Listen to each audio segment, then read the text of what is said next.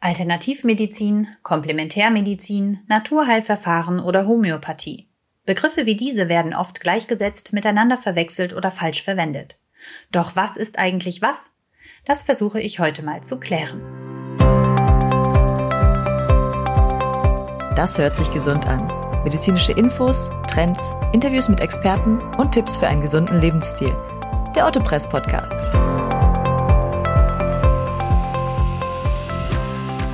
Herzlich willkommen zu unserem Autopress Podcast. Ich bin Ulrike Pickert. Der Begriff Alternativmedizin umfasst im Prinzip alle Heilmethoden, die nicht zur klassischen Schulmedizin gehören und oder auf anderen Theorien der Krankheitsentstehung und Behandlung basieren. Da diese Heilmethoden jedoch nicht nur alternativ, sondern oft auch ergänzend zur Schulmedizin angewendet werden, wird vielfach der Begriff Komplementärmedizin, also ergänzende Medizin, favorisiert oder sogar synonym verwendet. Werden die Begriffe Komplementärmedizin und Alternativmedizin synonym verwendet, so fallen folgende Verfahren in diese Gruppe. Die Naturheilverfahren, die Homöopathie, die Osteopathie, die traditionelle chinesische Medizin, kurz TCM, und die anthroposophische Medizin. Einige Ärzte bzw. Wissenschaftler sehen jedoch eine klare Abgrenzung zwischen der Komplementärmedizin und der Alternativmedizin. Ihrer Ansicht nach sind zum Beispiel Naturheilverfahren in der Regel in die Schulmedizin eingebunden oder ergänzen diese, zählen also zur komplementär- bzw. ergänzenden Medizin. Ärzte, die diese klare Abgrenzung bevorzugen, sehen vor allem die Homöopathie als eigenständiges Konzept an und distanzieren sich nicht selten von ihr. Sie sehen die Homöopathie und mitunter auch die traditionelle chinesische Medizin als alternativmedizinische Verfahren, also als Alternative zur Schulmedizin und nicht als Ergänzung.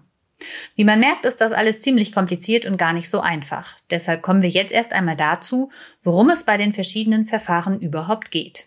Starten wir mit den Naturheilverfahren. Unter Naturheilverfahren versteht man alle Heilmethoden, die auf natürlichen Stoffen oder Prozessen basieren.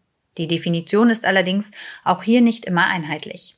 Einer der bekanntesten Verfechter der Naturheilverfahren war der Pfarrer Sebastian Kneip, der von 1821 bis 1897 lebte.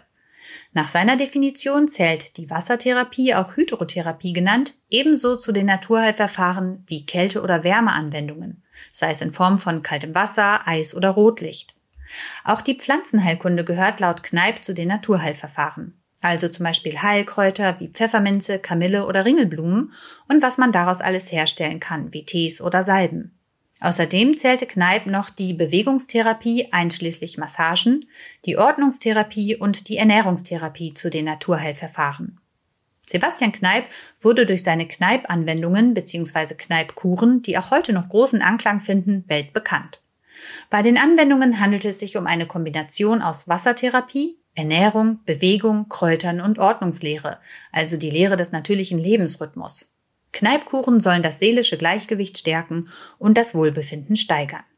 So viel zu den Naturheilverfahren. Nicht verwechseln oder pauschal gleichsetzen sollte man Naturheilverfahren mit Homöopathie. Was ist Homöopathie? Homöopathie basiert auf dem sogenannten Ähnlichkeitsprinzip des deutschen Arztes Samuel Hahnemann, der von 1755 bis 1843 lebte. Dem Ähnlichkeitsprinzip nach werden Krankheiten durch Substanzen geheilt, die bei einem Gesunden ähnliche Symptome hervorrufen wie die Krankheit selbst. Die Wirkstoffe werden, oft um ein Vielfaches verdünnt, also potenziert, sodass sie im homöopathischen Mittel meist nicht mehr nachweisbar sind. Verfechter der Homöopathie glauben, dass die Kraft des Wirkstoffes auf das Wasser bzw. die Trägersubstanz übertragen wird, also die heilende Information weitergegeben und durch die Potenzierung verstärkt wird. Für die unterschiedlichen Potenzierungen werden die Ausgangssubstanzen mit speziellen Methoden hochgradig verdünnt. So können auch giftige Substanzen wie Tollkirsche oder der blaue Eisenhut zur Behandlung verwendet werden. Unsachgemäße Verarbeitungen können auch schon mal Vergiftungserscheinungen nach sich ziehen. Homöopathische Mittel gibt es in Form von Kügelchen, den Globuli, Tropfen, Lösungen oder Salben. Globuli bestehen in der Regel aus Zucker oder Zuckerersatzstoffen und werden mit der verdünnten Heiltinktur benetzt. Da die Wirkstoffe der Homöopathie üblicherweise aus der Natur stammen, wird diese Behandlungsmethode oft, zum Beispiel vom Zentralverband der Ärzte für Naturheilverfahren und Regulationsmedizin, zu den Naturheilverfahren hinzugezählt. Kritiker sehen hier aber eine klare Abgrenzung. In Deutschland dürfen sowohl Mediziner als auch Heilpraktiker homöopathisch arbeiten.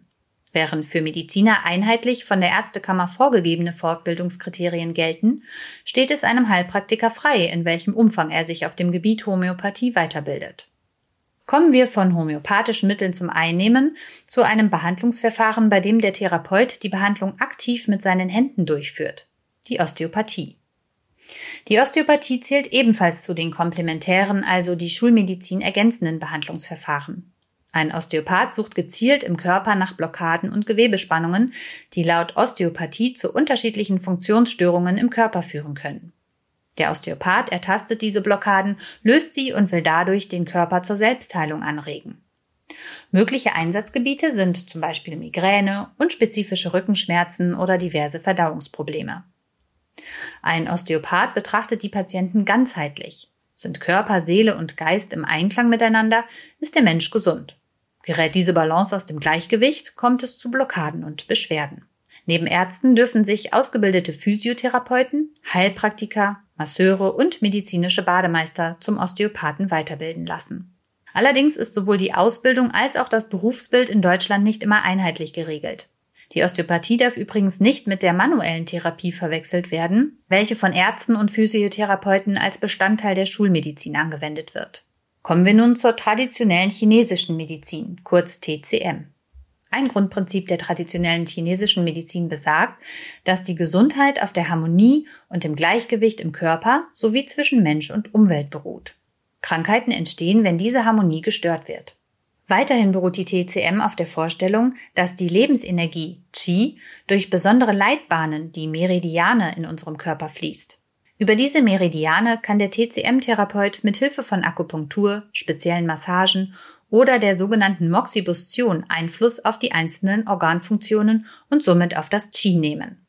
Bei der TCM arbeiten die Therapeuten und Ärzte mit besonderen Diagnoseverfahren wie der Puls- und der Zungendiagnose. Die Therapie stützt sich insgesamt auf fünf Säulen. Das wären zum einen die Akupunktur und Moxibustion, Akupunktur ist klar, das ist das mit den Nadeln. Bei der Moxibustion werden die Akupunkturpunkte zusätzlich erwärmt. Dies gelingt durch das Verglimmen von Beifußkraut auf der Haut. Eine weitere Säule in der TCM ist die sogenannte Tuina. Dabei handelt es sich um eine spezielle Massagetechnik. Dann wären da noch die chinesische Arzneimitteltherapie, die zum Beispiel Heilpflanzen, Mineralien und tierische Bestandteile beinhaltet. Und die Ernährungslehre, die ist in der traditionellen chinesischen Medizin nicht so einfach. Den einzelnen Lebensmitteln werden verschiedene Eigenschaften zugeschrieben. So wirkt Chili beispielsweise schweißtreibend und Obst wirkt logischerweise erfrischend. Es kommt in der TCM aber auch darauf an, wie die Speisen zubereitet werden, also ob sie zum Beispiel gedünstet, gekocht oder gebacken werden. Als letzte Säule wären da noch die Bewegungslehren Qigong und Tai Chi. Die anthroposophische Medizin versteht sich als eine die konventionelle Schulmedizin ergänzende Form der Medizin. Anthroposophische Ärzte verfügen über die gleiche medizinische Ausbildung wie reine Schulmediziner, ergänzt durch die anthroposophische Medizin, welche von Rudolf Steiner, der von 1861 bis 1925 lebte, und Ita Wegmann Anfang des 20. Jahrhunderts begründet wurde. Die anthroposophische Medizin berücksichtigt bei der Diagnose und Therapie einer Erkrankung immer auch die Lebensumstände und die Persönlichkeit des Patienten. Jeder Patient wird als Individuum erfasst mit seiner eigenen persönlichen Krankengeschichte und seinem eigenen Krankheitsempfinden. Zu den aus diesem Verständnis abgeleiteten Therapien gehören unter anderem die Kunsttherapie, die Heileurythmie, das ist eine spezielle anthroposophische Bewegungskunst, die rhythmischen Massagen und spezielle Arzneimittel. Das waren im Prinzip die bekanntesten Verfahren. Ich fasse sie noch einmal zusammen. Die Naturheilverfahren mit Heilpflanzen, Wassertherapie und Bewegungstherapie.